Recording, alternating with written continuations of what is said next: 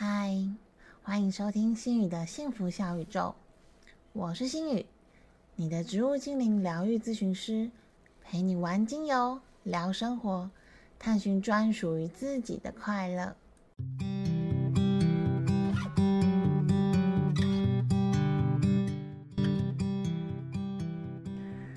甲状腺亢进应该可以说是压力带来的文明病之一吧？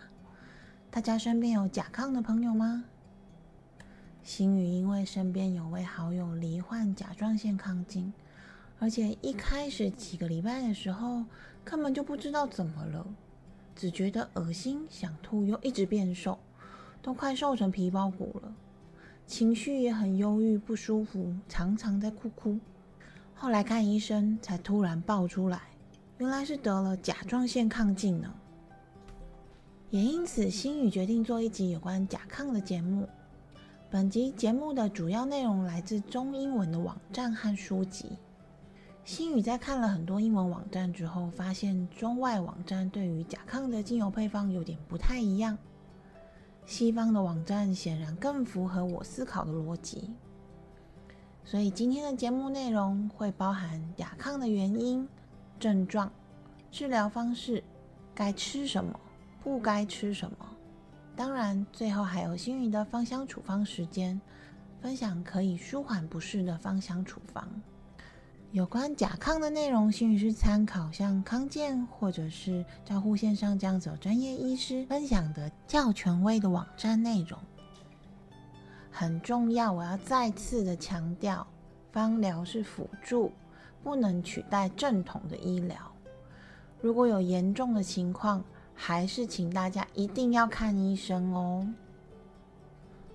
首先，让我们来看看甲状腺亢进的原因以及可能会并发的问题。甲状腺的位置在于脖颈处，在气管的前方，下巴的下面，是个蝴蝶形状的腺体。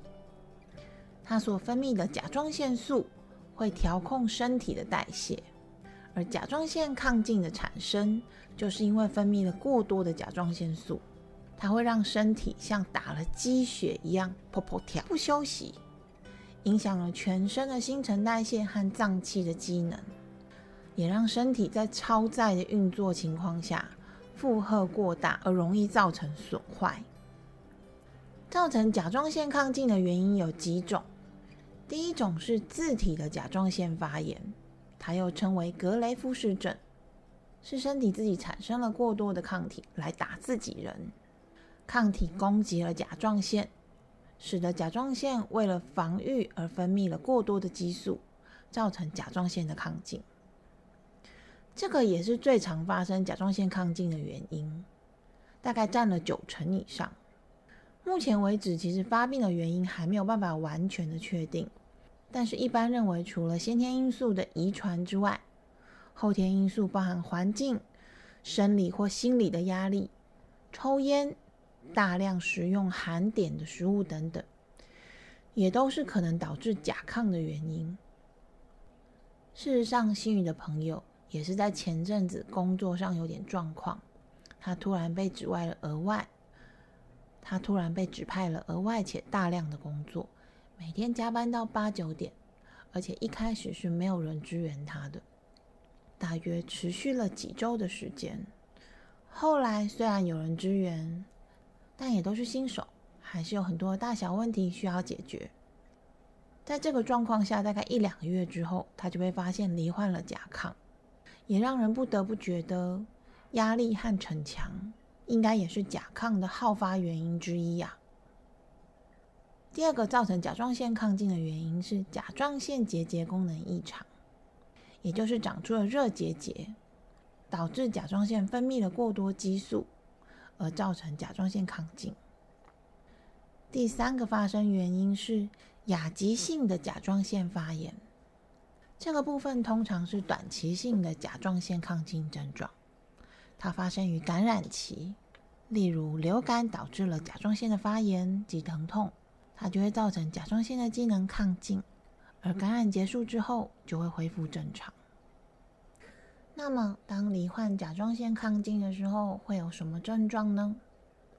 前面有说过，甲状腺素就像鸡血，一旦打下去就会砰砰跳，一旦分泌过多就会让身体过嗨，整体代谢的速度就会加得飞快，并且产生下面的症状。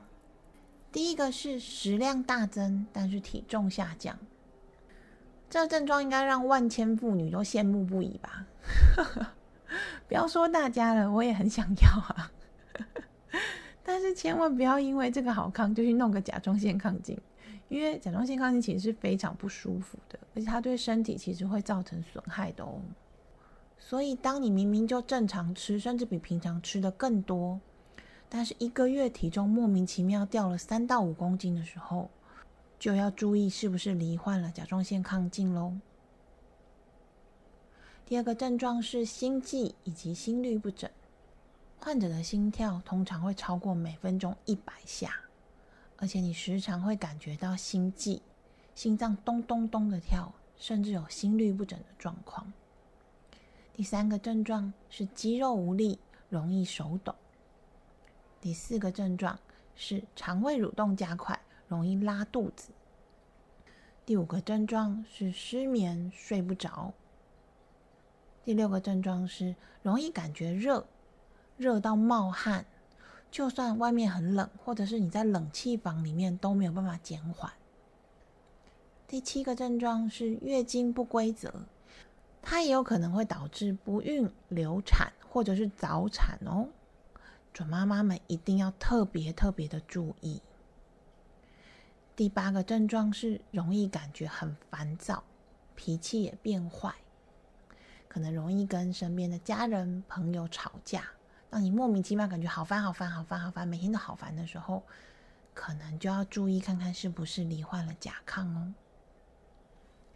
而除了上面的症状之外，甲状腺亢进它也有可能会并发像骨质疏松。心脏问题，如心律不整、心跳加快，或者是心房震颤，它也会增加中风和心脏衰竭的风险。以及眼睛的问题，例如眼球突出、红肿、对光线敏感、视力模糊等等。最严重还有可能会失明。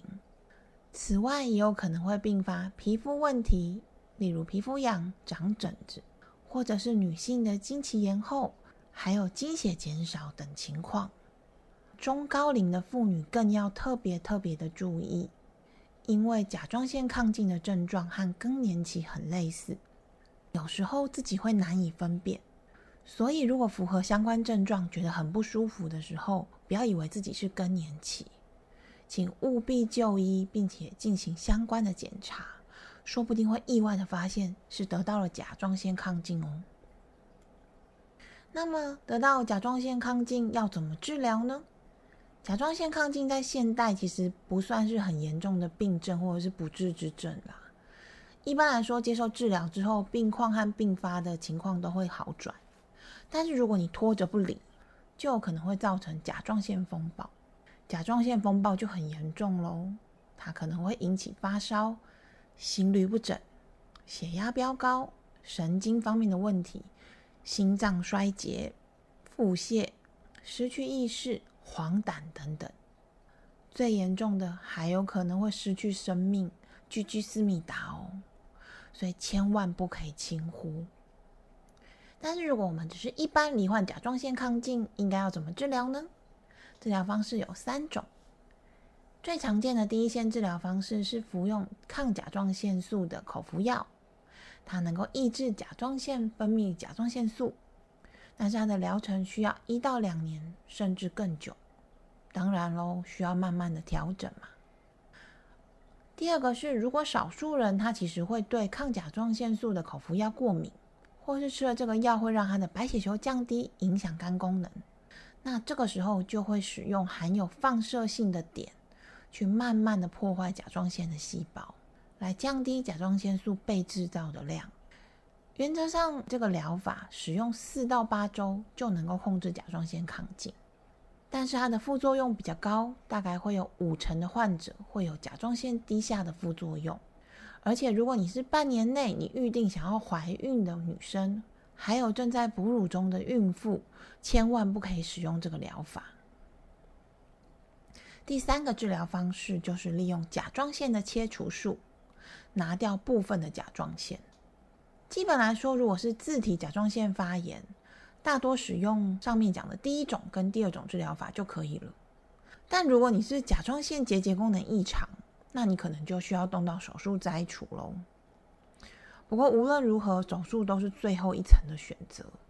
虽然甲状腺摘除看似不会危及生命，但是目前的医学对于要拿掉多少的甲状腺还没有一个定论。拿太多可能造成甲状腺低下，在甲状腺低下里面有一个症状是厌世，容易对什么都没有兴趣，也没有精神。因此，如果不是必要的话，还是不要轻易动手术比较好哦。当然，我们还是要尊重医师给予的建议哦。再来，我们听听甲状腺亢进的患者，他们的饮食需要注意些什么地方呢？甲状腺亢进因为新陈代谢的增加，造成它的能量消耗也加剧。有一个让全天下女人都想要的症状之一，就是吃不胖，但它同时也会造成体重的减轻和肌肉量的下降。因此，在罹患的期间，要特别注意饮食的补充，热量和蛋白质的摄取一定要足够。以免影响身体运作还有活力。啊，我如果得了甲亢，什么东西可以吃，什么东西又不可以吃啊？首先，淀粉、油脂和蛋白质一定要吃够，一天的热量至少要吃到三千大卡，可以三餐加宵夜没有问题。另外，蛋白质摄取的量也需要足够，请不要因为怕胖而狂嗑青菜不吃肉哦。第二点，可以多吃十字花科蔬菜。十字花科蔬菜包含花椰菜、青花菜、高丽菜、橄榄菜、油菜，还有大小白菜等等。它含有植化素甲状腺总素，可以干扰甲状腺素的合成，就不要制造出这么多的甲状腺素喽。第三点，补充钙以及维他命 D。前面有说过，甲状腺亢进的并发症之一就是骨质疏松，所以记得要补充钙，还有维他命 D，多晒晒太阳。不只顾骨头，钙也有助于稳定甲状腺的功能。第四点，补充化学元素硒。这个硒是左边一个石头的石，右边是东西的西，包含燕麦、坚果。以及菇类都含有这个元素，它能够帮助代谢甲状腺素，缓解部分因甲亢而带来的症状，例如说像眼睛突出这个问题。第五点，补充鱼油及维他命 C。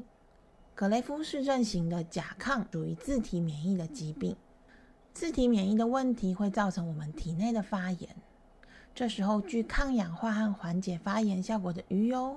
以及维他命 C 就可以多加摄取哦。第六点，多喝水。甲亢患者因为代谢高，而且容易发汗、出汗，身体就会容易缺水，因此每天至少要补充一千五百到三千 CC 的水量。多喝白开水也可以提升排毒的效果啦。第七点，适度的运动。甲亢患者可能会有失眠以及情绪烦躁的情况，适度的运动可以分泌多巴胺，让情绪较为平稳以及愉悦，对于睡眠也有帮助。但是要注意，不要一罹患或者是一好一点就开始剧烈的运动，要缓缓的加强运动的强度，一定要确定身体是可以负荷的哦。第八点。避免酒类以及咖啡因的摄取。甲亢患者可能会有心悸或者是心律不整的问题，所以像气泡饮料、咖啡、茶饮等等都要限制饮用量，以免会恶化你的心脏症状。第九点，限碘饮食。碘就是左边一个石头的石，右边一个碘级的碘。碘是甲状腺制造甲状腺素的原料。因此，在甲亢的并发期间，需要避免吃海带、紫菜以及碘盐这些食物。至于有人传说牛奶不能喝，其实牛奶现在里面一般是没有加碘了，只要确定是没有添加碘的牛奶就可以喝，没有问题。第十点，也就是最后一点，少吃加工食物。加工食物里面的化学物，例如像亚硝酸盐，它就会促进发炎。而且我们也没有办法确定加工食物里面的调味是不是用的是碘盐。再加上部分的食用色素里面其实也有碘哦，所以建议在甲亢期间还是避免为妙，不要拿身体来尝试呢。心宇的芳香处方时间，接下来心宇要介绍适合甲状腺亢进的芳香处方。对于甲状腺亢进，芳疗没有办法把甲状腺素拿掉或者是消灭。